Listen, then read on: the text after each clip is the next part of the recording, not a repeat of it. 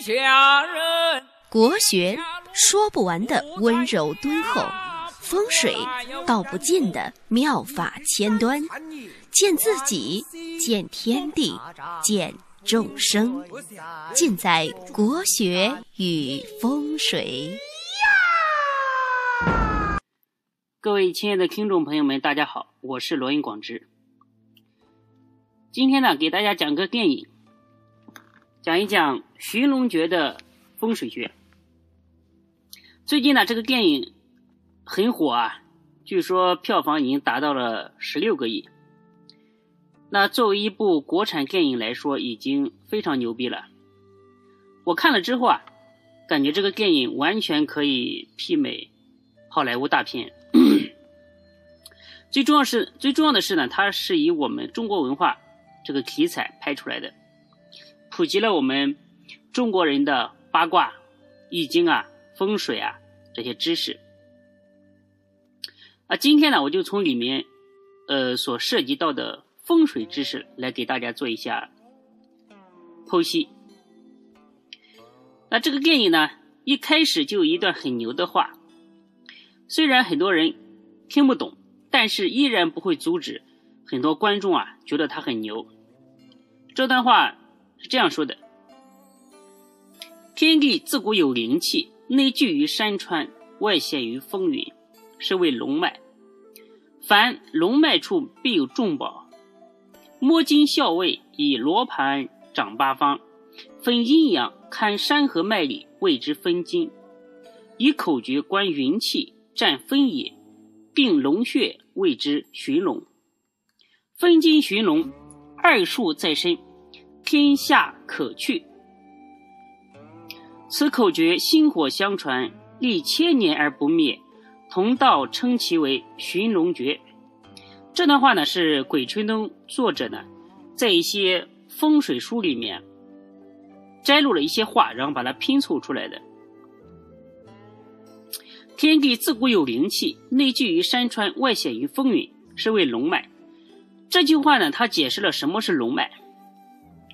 天地它表示一个空间的概念，而自古呢，它表示一个时间的概念，就是说空间无限大，遍满宇宙，而时间呢，无限的久远，数次洪荒。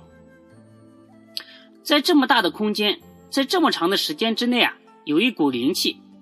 这股灵气啊，呃，在里面，它是聚集在山川之内，也就是说，山川啊是这股灵气的外衣，在外面呢，这股灵气显示出来的外象就是风和云。在《易经》里面呢，有“云从龙，风从虎”这种说法，就是符合这些条件的地方就有龙脉。龙脉呢，它是风水学里面对山川的一种形容，因为龙啊比较擅长于变化，而山川呢也有大有小，具备各种形态，所以呢，把山川的走势比喻为龙。凡龙脉处必有重宝。大家知道，呃，中国人的生死观呢，就是认为人死后啊，依然呢可以。福荫后人，所以呢，中国人活的是最累的。就活着呢，为子孙操心；死了呢，剩了一把骨头，还要为子孙操心。那如何福荫后人呢？前提呢，就是说要找一个好风水的地方来下葬，最好呢是葬在这个龙脉龙穴上，能够使后代出比较富贵的人。所以呢，风水学也是发源于宫廷，因为王侯将相啊，他，呃，这种需求啊最为强烈。那么，凡龙脉处必有重宝，就很好解释了，就是说，龙脉呢，这个龙穴，它埋藏了很多王侯将相，那么陪葬品啊，肯定是价值连城的。所以说，盗墓贼必然是风水高手，因为你不懂风水啊，你就找不到好墓。那下面一句话说：“摸金校尉以罗盘掌八方，分阴阳，看山河脉理，谓之分金。摸金校尉呢，就是官方的盗墓贼嘛。而罗盘呢，是风水的必备神器。我相信呢，大家都应该呃见过这个东西。这个东西呢，就是说一圈一圈的，特别复杂，有很多很多的内容。其实最关键的就是那几圈，最里面呢是天池，然后里面呢有磁针，就是一个指南针。罗盘它最重要的作用呢，就是说可以帮风水师来判断方向。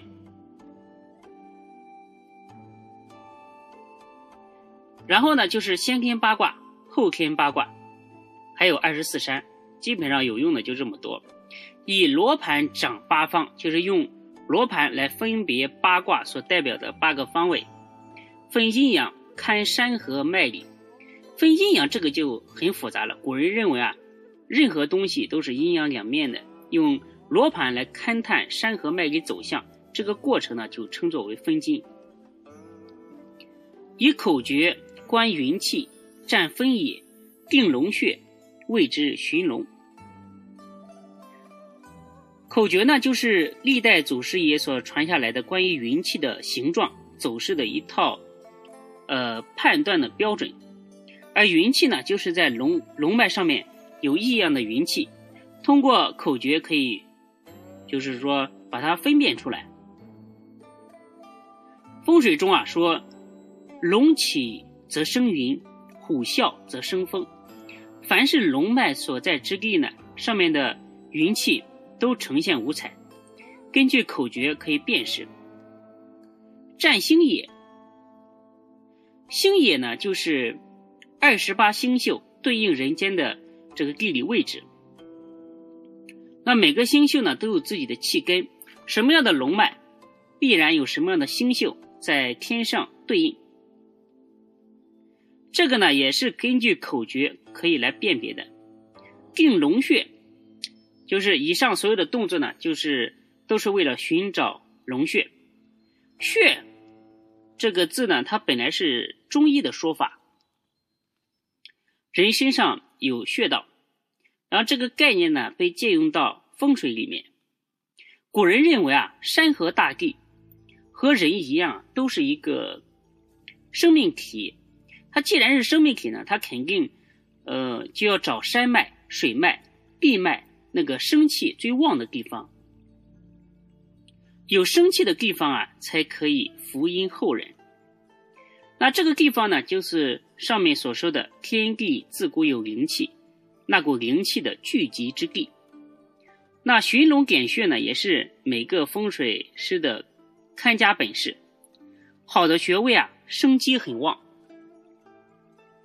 地上的草啊，你会发现都比其他地方的草。长得生旺，而且呢，其他地方的草都枯萎了，而龙穴上面的草啊，肯定是最后枯萎的，而且呢，是死而不僵。在下雪的时候啊，这个地方的雪最先融化，这就是说大地的契机所在，真实不虚。呃，基本上呢，这段话的意思就是这样子的。那接下来呢，还有一个问题就是说，盗墓贼为什么在东南方点一根蜡烛？这个我认为是这样子的，就是说古人呢，可能呃没有氧气这个说法，但是在客观上呢，还是在。他是在拿一根蜡烛来测试这里面的氧气的含量。如果这里面的氧气呢，连一根蜡烛都燃烧不了，那么人啊在里面肯定也活不下去。另外呢，我听我们的师门前辈讲过，说人身上啊有三团阳火，呃，头上一个，两个肩膀呢各一个。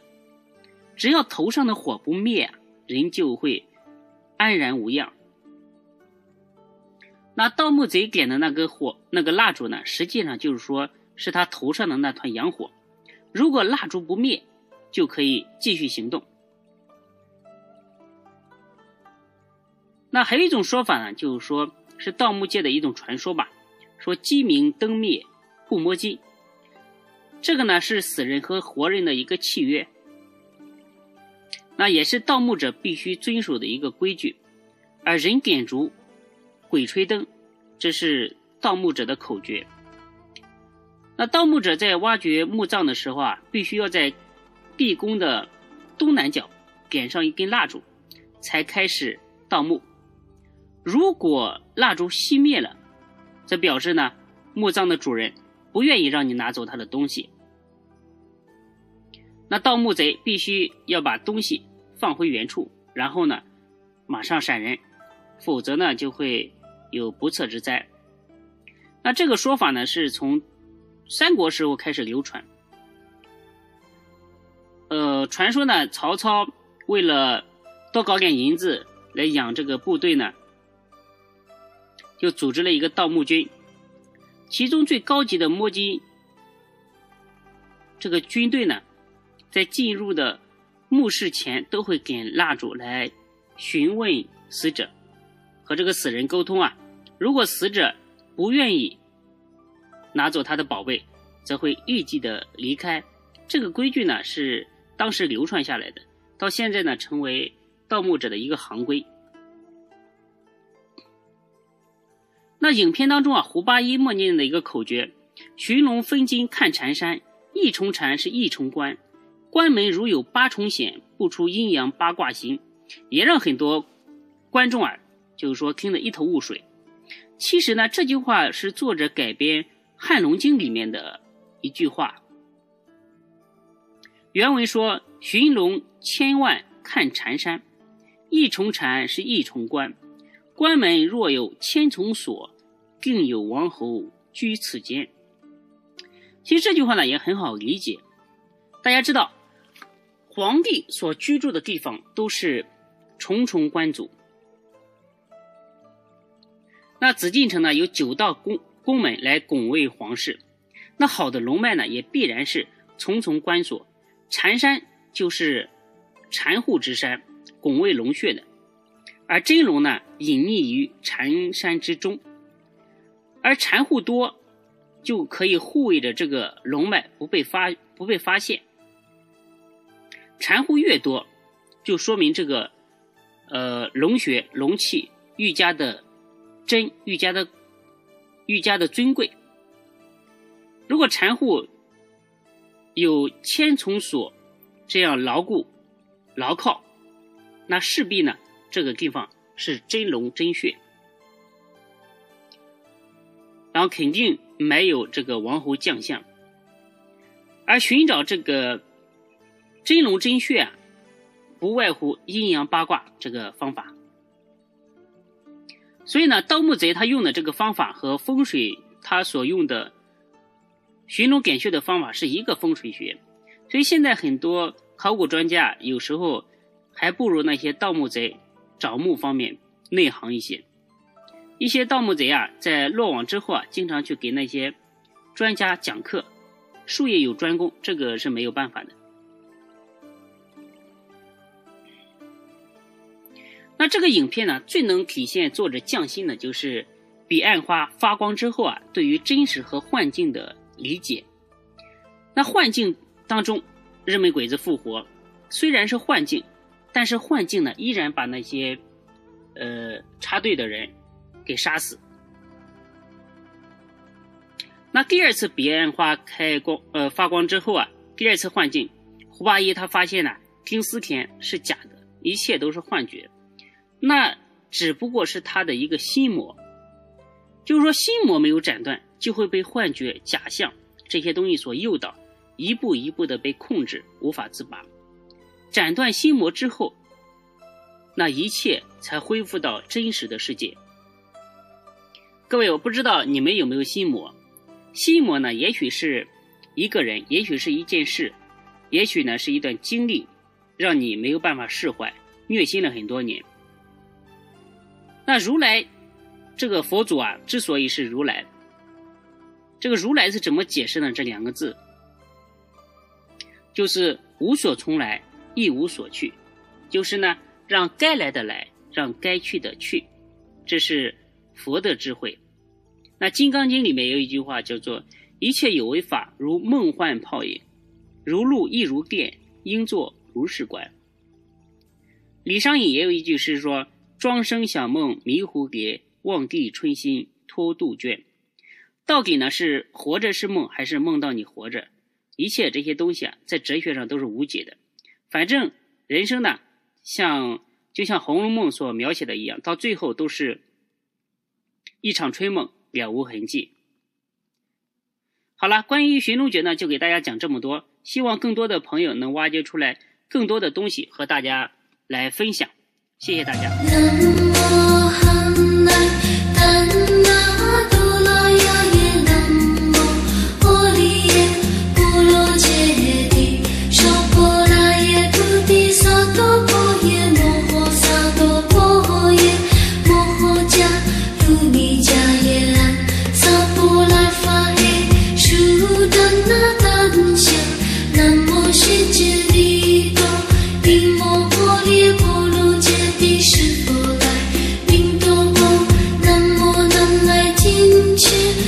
Baby